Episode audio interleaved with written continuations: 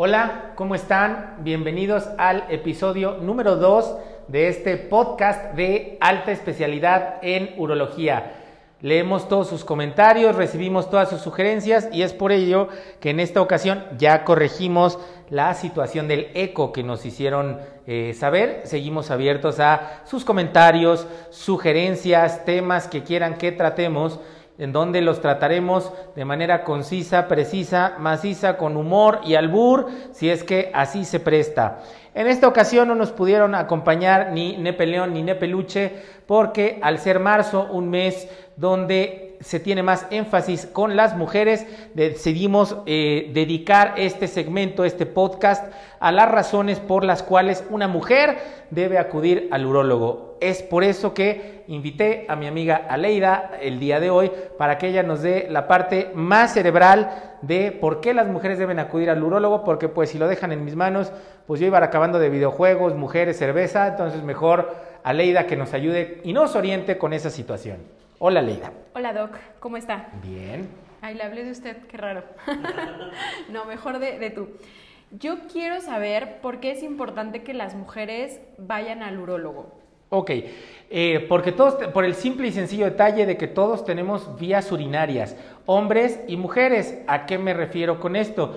Las mujeres y los hombres desarrollamos piedras en la vía urinaria. Las mujeres hoy día fuman igual o a veces más que los hombres y eso es factor de riesgo para desarrollar un eh, tumor en la vía urinaria, ya sea de riñón o de vejiga. Las mujeres desafortunadamente se les cae la vejiga y tú lo ves ahí en, tu abuelita que está viejita y trae ahí este, la fila de perros atrás de ella esperando a que se acabe de caer la vejiga para que los perros sean los ganones de eso. ¿Por qué? Porque finalmente después de que han tenido muchos partos, las pacientes te dicen que sienten un cuerpo extraño al asearse.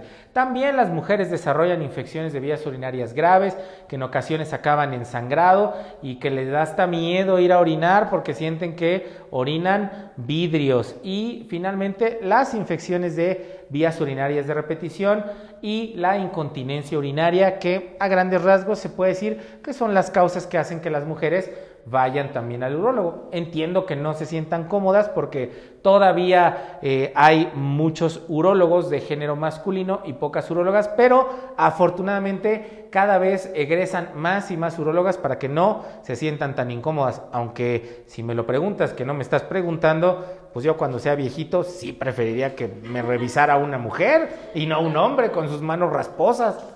Ok, pero entonces, ¿cuál sería la diferencia? O más bien, una ginecóloga no puede tratar estos padecimientos. ¿Cuáles son las diferencias entre un ginecología, urología y estas otras especialidades que me contabas? Ok, finalmente aquí eh, hay varios varios aspectos o varias enfermedades en las cuales caminamos de la mano junto con ginecología y a veces nos encontramos en, puntos medios. No se trata ni de rivalizar con los colegas ginecólogos, ni que ellos no saben y nosotros sí, ni viceversa. Pero, por ejemplo, los tumores de la vía urinaria, sea hombre o mujer, sí son eh, específicos de nosotros. Es como si a un urólogo o uróloga lo pones a resolver unos miomas, pues no estamos entrenados para eso.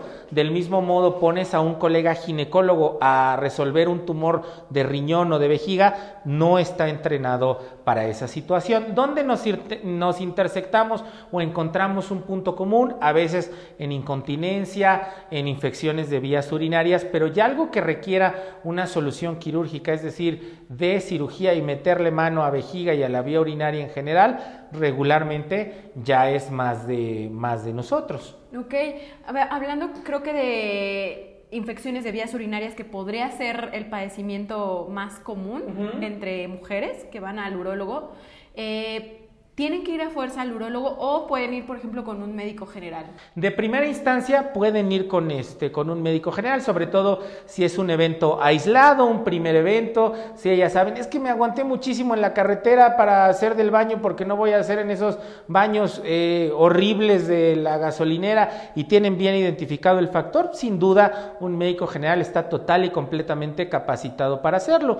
Del mismo modo, si en su revisión ginecológica empiezan a sentir síntomas síntomas de que les arde para orinar, la orina pestosa o más caliente, definitivamente también el colega ginecólogo lo puede resolver. Cuando ya son varios tratamientos o varios eventos en el año, sí mi recomendación es que vayan al urólogo para ver por qué rayos están haciendo estos eventos una y otra vez a lo largo del año. Ok, vámonos un pasito más atrás. ¿Qué es una infección en las vías urinarias? ¿Cómo se siente? ¿Y qué hay que hacer al respecto eh, cuando empecemos a sentir estos síntomas de los que me vas a hablar?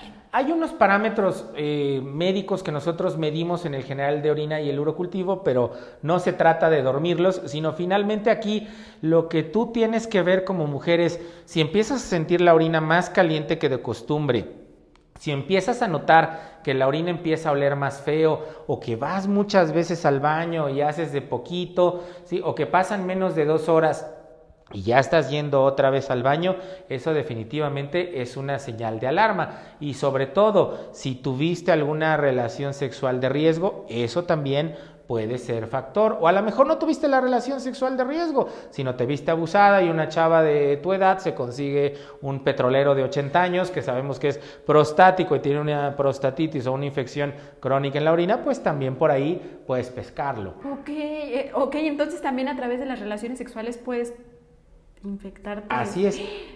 Ok, más allá de una AIDS es... Así es, también puedes infectarte en una relación. ¿Por qué? Por, la proximidad que existe entre la uretra de la mujer con la vagina, sobre todo si es de, de, esas relaciones en las que todavía te quedas ahí un ratito pensando si, este, si te paras a asear o no, pues bueno, pues ahí le das unos 20 preciosos minutos a las bacterias para que se instalen y se acomoden en tu tracto urinario. Ok, por ejemplo, en este sentido de eh, cuidarnos después de una relación sexual, la uretra, eh, ¿cuáles, sería, o ¿cuáles serían las recomendaciones? ¿Si hay que limpiarse después de tener sexo? Preferentemente sí, pero pues bueno, le quitas un poco el, romanticismo. Si es una pareja estable, que sabes que se asea, que no, no hay biodiversidad, para no llamarle promiscuidad y no herir susceptibilidades, pues sí, o si es un encuentro casual, yo te recomendaría que al margen de eh, protegerte, pues sí, asearte posterior a haber tenido la, la, este, la relación sexual. No necesariamente agua y jabón es más que suficiente. Ah, no tienes que darte baños de asiento en cloro ni nada de esas cosas, pues, ¿no? Ok, entonces nada más así como, estamos en un hotelazo. Ajá. Y yo voy, le digo, ahorita vengo, voy al baño, agarro tantita agua. Jaboncito y... Con mi mano. Exactamente, con la suavidad que lavarías tus manos con agua y jabón. Tampoco estás quitando cochambre de una olla ni nada del estilo. Simplemente agüita y jabón, con eso más que suficiente. Y enjuagar bien, porque si no, luego te va a arder porque te dejaste jabón y no porque tengas una infección en vías urinarias. Ok, ¿y hay, por ejemplo, una edad en, el, en, la que las mujeres tengan que ir a un chequeo anual con el urólogo? Eh, regularmente se encarga nuestro colega, el ginecólogo. Si en algún momento, como te decía, empieza con infecciones de vías urinarias de repetición, o sobre todo nos dice, oiga, ¿sabe qué es que voy al baño y siento una carnosidad en mi vagina eh, después de que, voy, de que voy al baño, de que pujo para obrar? Entonces sí, eso será motivo de que nosotros las, las veamos o si empiezan a sangrar por la orina. Ok, este, que empiecen a sangrar por la orina ya es un síntoma grave, ya es algo que hay que correr con el urólogo? Dependiendo de la edad. Si es un paciente joven y empieza a sangrar por la orina, lo más seguro es que sea algo atribuible a una infección de vías urinarias. Si es una paciente mayor de 40, 45 años, fumadora, eh, hay que descartar incluso que pueda tener una infección de, perdón, este, una tumoración y no propiamente una infección de vías urinarias. Si es una paciente mayor de 60, 65 años, aunque no fume y empieza a sangrar por la orina, tiene un tumor hasta no demostrar lo contrario. Ojo, no es sentencia de muerte ni las estamos desahuciando. También las abuelitas pueden tener una infección de vías urinarias severa que la pueda estar haciendo sangrar, pero sí estamos obligados, primero, tan solo por la edad, el riesgo que se tiene de que descartemos que no sea un tumor en la vía urinaria. Okay. Yo me acuerdo que cuando estuvieron de moda los skinny jeans y todo esto, era así como de no uses pantalones tan pegados porque te puede dar una infección en las vías urinarias. ¿Esto es cierto? Sí, y aparte nos cuesta más trabajo quitárselos, no sean así, no usen esas cosas, que se los tiene uno que quitar con pelapapas, por favor. Este, sí, sí es cierto, sobre todo porque eh, el hecho de que eh, se acompañe de alguna fibra sintética y no de algodón en cuanto a, la ropa eh, interior que ustedes usan y que hoy en día cada vez es más breve porque así se sienten más cómodas por la ideología que tú quieras. Entonces, ¿qué sucede? La sudoración, el corte tan ajustado hace que, por, decirlo de alguna manera, no se ventile bien la zona y algunas bacterias propias de esa situación empiezan a salirse de control. Digamos, la población de bacterias propias de eh, esa zona se empieza a salir de control y sí son más susceptibles a desarrollar eh, infecciones en esa, en esa zona. Ojo, no quiere decir que todas las que vayan a usar lo van a, lo van a realizar, lo van a realizar una infección, pero ¿qué es lo que puede suceder? Pues si es, es día, es viernes y o miércoles de día flojo, pues lo que, puedes, lo que puede pasar ahí pues es que empiezas a tener acción, posteriormente este, pues no se asean, se vuelven a vestir, se ponen esos jeans, pues el riesgo todavía aumenta, pues. Ok, entonces, ¿cuáles serían las recomendaciones eh, en ese sentido de la ropa eh, para evitar que no haya tanto riesgo de infección en vías urinarias. Si vas a, si vas a usar una, una, ropa ajustada, lo mejor es que la ropa interior que vayas a usar sea de, de, algodón, ya que las fibras sintéticas hacen que haya más sudoración en la zona genital y las pone más en riesgo de una infección. Insisto, no que la gente que use ropa ajustada, fibras sintéticas y tangas o alguna otra eh, ropa breve, le va a pasar, pero con eso, bueno, cachetero o algo, pues es que ya estoy viejito, entonces pues ya no le digo cómo es.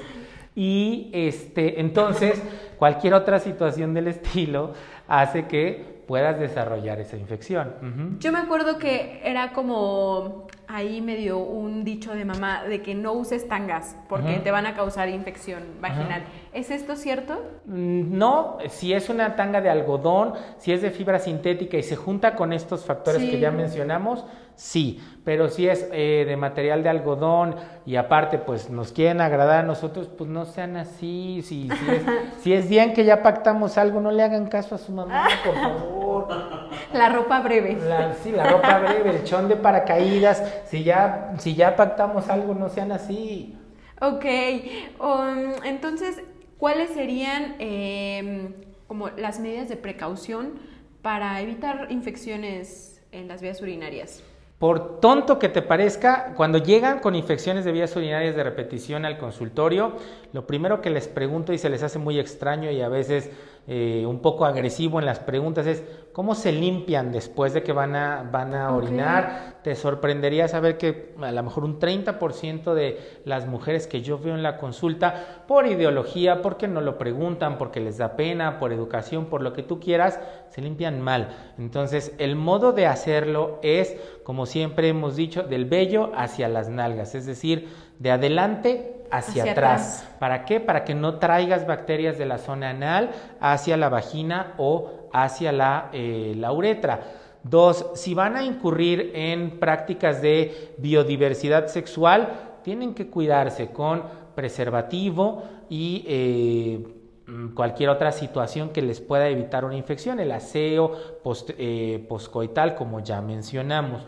Y la otra, si van a tener una, una pareja estable, practicar la, este, la terrible y limitante monogamia, sí, pero que sea una, una comunicación eh, abierta, pues, ¿no? Y estarse monitoreando y monitoreando a su pareja. No rayar en la toxicidad, pero sí estarse monitoreando en cada baño que tengan ustedes, conocer su cuerpo, porque finalmente nadie conoce nuestro cuerpo mejor que nosotros. Ok, y justo en este, en este método de precaución, eh, nosotras tendríamos que conocer nuestra zona genital. Así es. ¿Cómo podemos conocerla? ¿Cuáles serían?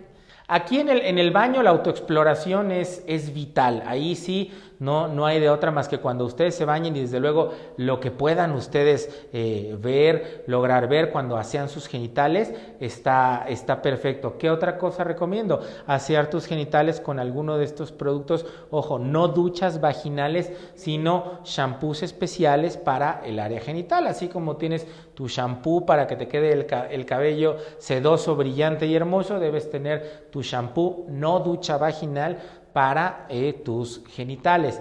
Y la otra situación, hasta donde alcances tú a verte, tampoco vas a estar haciendo contorsiones de acróbata del Cirque du Soleil para poder ver todo. Y quien nos va a ayudar aquí, y aquí sí juega un papel preponderante y protagónico, es el colega ginecólogo. Él es el que va a poderte revisar de la mejor manera usando el temible este, espejo vaginal para poder revisarte a fondo y descartar que todo está en, en, orden.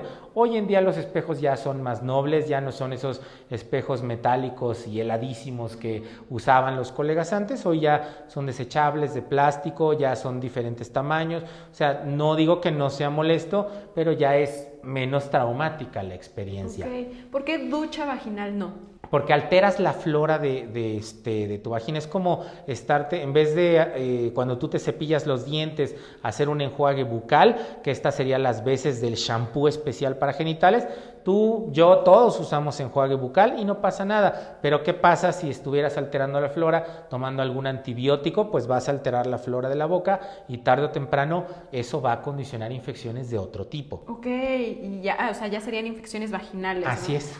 Uy. Hasta me dolió. O peor aún, dolor al coito. Ay. Bueno, ¿qué otras lesiones son comunes eh, en temas de urología? Regularmente, pues bueno, lo que llegamos a ver nosotros son enfermedades de transmisión sexual. En el caso de, este, de las mujeres, a veces se enteran que la pareja tuvo papiloma, acuden por no, con nosotros porque se llegan a ver una, una lesión en genitales, en el vello. Y sí, definitivamente nosotros estamos capacitados para tratar esas lesiones siempre y cuando sean, eh, cuando más, en los genitales externos, en el vello, en el pubis. Si es algo interno, definitivamente respetando todas las disciplinas de la medicina, eso es de, este, del ginecólogo. O también llegamos a ver molusco contagioso, ahora que viene Semana Santa y llegan después de Semana Santa y les empiezan a salir lesiones como barritos, ronchitas raras es que también vienen con nosotros y le damos solución a, eso. Pero insisto, aquí preferentemente sí recomiendo que el abordaje sea primero por eh, un colega ginecólogo. Ok, entonces en casos de BPH, lo primero sería ir con, un ginecólogo. Así es, con Me el noto una verruguita. Ajá voy con el ginecólogo. Así es, mejor ahí con el colega ginecólogo. Básicamente ya cosas un poquito más traumáticas como que eh, sangres por la orina, sientas una carnosidad en la, este, en la vagina o alguna otra situación del estilo que empieces a ir muchas veces al baño y rápido, muy, mal olor en tu orina, sí, eso es eh, definitivamente con nosotros. O peor aún, un cólico renal terrible que seguramente has visto y conoces a alguien que se revuelca de dolor de riñón, definitivamente eso lo, lo, vamos a solucionar nosotros. Pero, perdón, ¿cómo duele el riñón? El riñón es un dolor incapacitante, fuerte, que se origina en la, en la fosa renal, en la espalda, como te decía tu abuelita, eh, arriba, pues casi donde terminan las costillas, en la parte de atrás, y se va a irradiar, se va a venir el dolor por toda la panza hacia eh, los genitales, pero es incapacitante y en una intensidad del 1 al 10, siendo 10 el máximo dolor que hayas sentido en tu vida y uno casi nada de dolor, te duele 11, o sea, te revuelcas de dolor y cuando te da el cólico no sabes si mearte, zurrarte, revolcarte, mentar madres. Es un dolor que una vez que le da al paciente un cólico renal, jamás en la vida va a olvidar ese dolor. Ok, y este, este cólico renal, eh, ¿con qué frecuencia da a las mujeres o cuál sería la causa de...? Aquí principalmente mujeres que tienen infecciones de vías urinarias de repetición, las bacterias que están haciendo esas, esas infecciones son las que pueden en un momento dado eh, hacer que se desarrollen piedras. Cuando la piedra baja del riñón, la bajada como el, el jueguito de Chabelo del tiquitiqui de los clavos, así baja la piedra poco a poquito y esa bajada es lo que hace que el paciente, sea hombre o mujer, eh, tenga un cólico de no te cuento. ¿Las piedras renales son también comunes en las mujeres? Sí, también son, son comunes en las mujeres. Y básicamente hoy en día que las mujeres trabajan al parejo más que nosotros, tienen las mismas actividades o más que nosotros, ¿qué es lo que sucede? Pues así como nosotros por estar haciendo cosas no toman agua, se aguantan las ganas de orinar y eso son factores de riesgo para desarrollar infecciones que posteriormente si la tienes el suficiente tiempo instalada la infección y te la aguantas porque es un hecho que ustedes aguantan más que nosotros todo, pues van a desarrollar piedras tarde o temprano. Entonces, ¿cuál es... Eh ¿Cuáles son las medidas de precaución para evitar piedras en los riñones? Tomar agua y no aguantarte las ganas de, orinar. Regularmente, litro, litro y medio de agua al día, independientemente de los líquidos de desayuno, comida y cena. Y no aguantarte las ganas de orinar al punto de decir, quítense todos, salgo corriendo porque me voy a orinar en la ropa. No, eso es pésimo, malísimo. Ok, ¿por qué? Porque empieza a ver, para aliviar, la vejiga no va a estallar. Entonces, cuando sucede eso, lo que hace la vejiga para aliviar la presión es enviar orina de regreso a su lugar de origen, que es los riñones. Ok, y entonces ese ese regreso de la pipí. Exacto, ese reflujo de la pipí es lo que hace que se infecten tus riñones. Una persona joven como tú, pues no, no va a tener una infección seria, sino a lo mejor va a estar así cansada, sin ganas de nada, y llegan a la consulta y dicen, oiga doctor, es que llevo tres meses que estoy así, y a veces me arde, a veces no, a veces huele feo, a veces no. ¿Por qué? Porque eres una persona sana que está combatiendo la infección, pero a veces si dejas el tiempo suficiente, ¿qué sucede? Pues esa infección ya después se va a volver una piedra y infección. Ok. Eh, esta cosa de la edad es un factor de riesgo también. Entonces, eh, ¿en qué momento las mujeres tienen que empezar a cuidarse más o cuidar más sus eh, vías urinarias? Regularmente, sobre todo en, en edad postmenopáusica, ¿por qué razón? Porque finalmente ahí ya la lubricación al momento de tener relaciones ya no va a ser la misma. Y desde luego, pues van a seguir, van a seguir queriendo tener una, una, vida sexual satisfactoria. Y pues finalmente, si a eso le agregas que en general los hombres somos muy impacientes, pues eso hay que cuidar, lubricar perfectamente bien y posteriormente ya eh, el epitelio o el tejido que está en, en, en la vagina va a ir cambiando poco a poco y también los estrógenos cuando ya no se secretan, a veces también suele ser eso factor de riesgo para desarrollar infecciones. No que a todas las mujeres que dejan de menstruar les van a dar infecciones, pero el riesgo es mayor.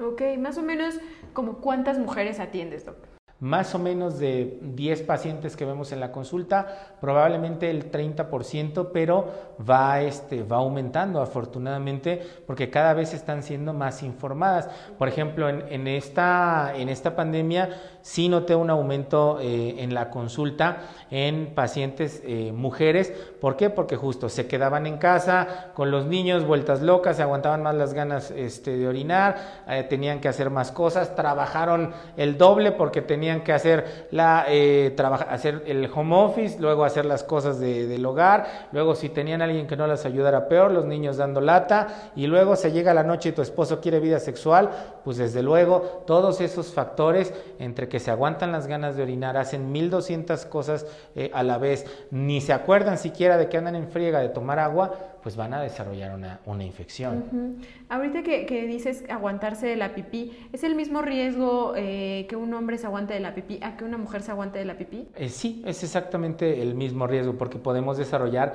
la misma infección. Lo que sí altera que sea el riesgo diferente es que si el paciente es diabético o no es diabético, o si tiene una malformación congénita de la vía urinaria o si no la tiene.